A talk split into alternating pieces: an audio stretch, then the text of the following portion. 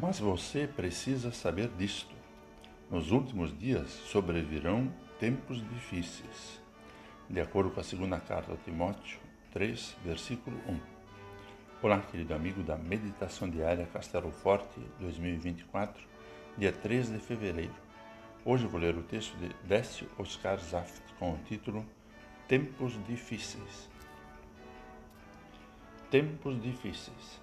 E como? Milhões de pessoas sentem isso diariamente. Verdade é que vivemos tempos difíceis há muito tempo. Diariamente somos confrontados com guerras, catástrofes, fomes, brutalidades. Milhares de pessoas perdem a vida e outras tantas precisam viver em meio a esse caos. Perto de nós, muita gente sofre vitimada por violência, vícios, doenças, desavenças familiares, preconceito, desemprego e luto. Há muito sofrimento. Diante disso, não basta apenas sentir pena, tristeza ou medo. Nossa inércia só ajuda a aumentar essa realidade. Não basta reconhecer que erramos e nos arrepender. Diante da situação de sofrimento, somos chamados a uma mudança de rumo.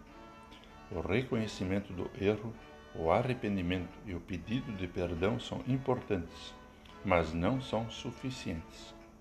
A dor alheia precisa ser ouvida e ela clama por ação. É urgente agir em favor da vida digna, buscar caminhos contrários à dor, ao sofrimento, aos dias difíceis. O amor, ensinamento básico da fé cristã, precisa nos direcionar para agirmos com compaixão. Não fomos criados para a inércia nem para o isolamento.